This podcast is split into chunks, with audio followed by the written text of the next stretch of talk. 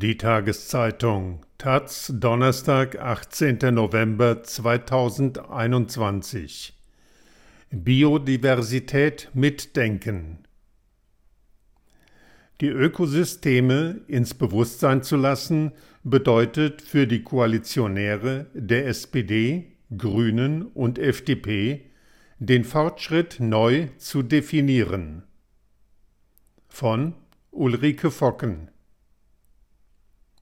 zu gern wüsste man, ob sich die Koalitionäre was Schlaues ausdenken und Deutschland fit für den Klimawandel machen. Also nicht nur die erneuerbaren Energien ausbauen, wie es die Koalitionsverhandelnden haben durchblicken lassen, denn das reicht ja nicht aus. Herrgott nochmal, das wussten wir ja auch alle schon vor der Wahl, als der eine Klimakanzler werden wollte und die andere eine Klimaregierung versprach. Doch in den Koalitionsverhandlungen beklagen sich die Grünen, dass Klima eben nicht Chefsache sein wird, sondern sie SPD und FDP jedes bisschen Klimaschutz abverhandeln müssen, als sei der Klimawandel ein linksalternatives Projekt. Zwei Prozent des Landes sollen mit Windenergieanlagen bebaut werden, von denen niemand sagen kann, wo diese rund 10.000 Quadratkilometer Landesfläche eigentlich herkommen sollen. Die Ankündigung ist weder innovativ noch überraschend, denn nach beschlossenem Atom- und Kohleausstieg lag der Umbau des Energiesystems in der Luft. Wir wissen also noch nicht, ob die zukünftigen Koalitionäre das offenkundig nicht mehr gut funktionierende Gesundheitssystem reformieren und für Heißzeiten und Pandemien wappnen. Ob sie das Verkehrssystem so umbauen, dass Elektroautos selbst in der Gegend herumfahren und Menschen dort einsammeln, wo sie sind ob sie also die Mobilität der Gesellschaft fördern und nicht den privaten Besitz PS starker und teurer E-Autos. Ob sie Schulen und Hochschulen ausbauen, an denen junge Leute aus allen gesellschaftlichen Schichten und allen finanziellen Hintergründen Wissen erwerben und mehren, mit dem sie sich an den Klimawandel anpassen können.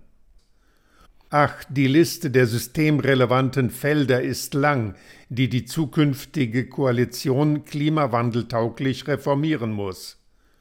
Und sie muss die Klimapolitik mit dem noch viel größeren, lebenswichtigen, allumfassenden Thema verbinden, über das niemand spricht, mit dem Erhalt der biologischen Vielfalt.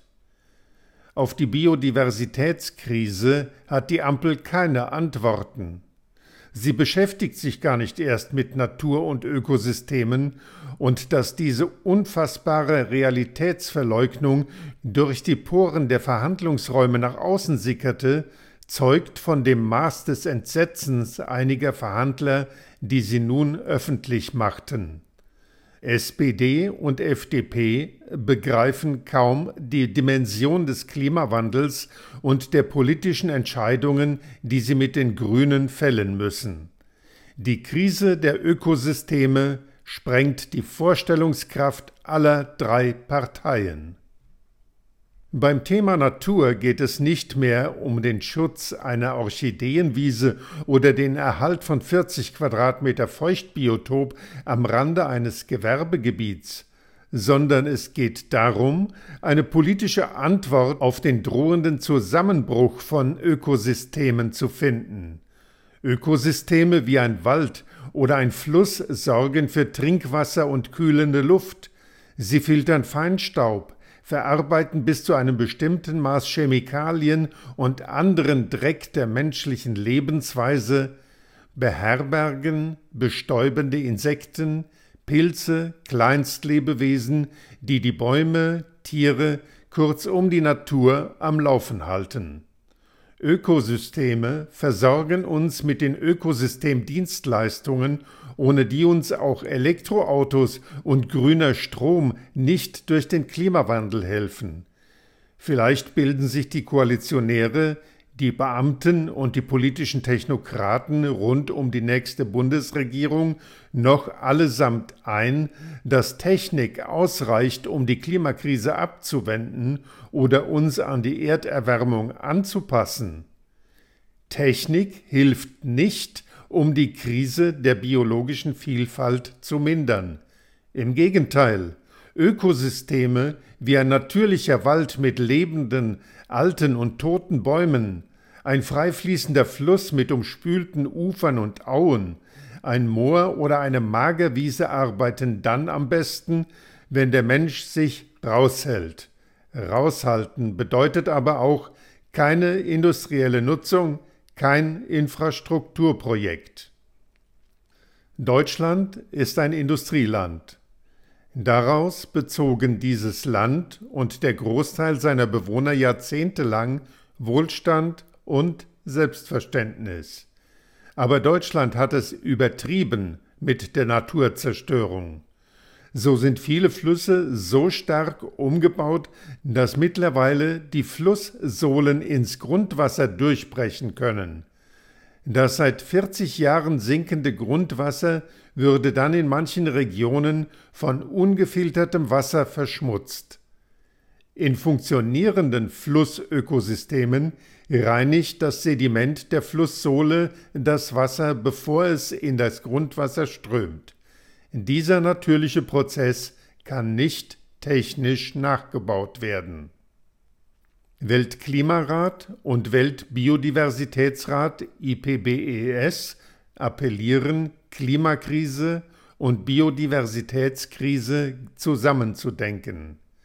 Dazu gehört, keine Windenergieanlagen in Naturschutzgebieten oder in Wäldern aufzustellen. Es bedeutet, keine weiteren Autobahnen zu bauen und auch die bestehenden nicht zu verbreitern.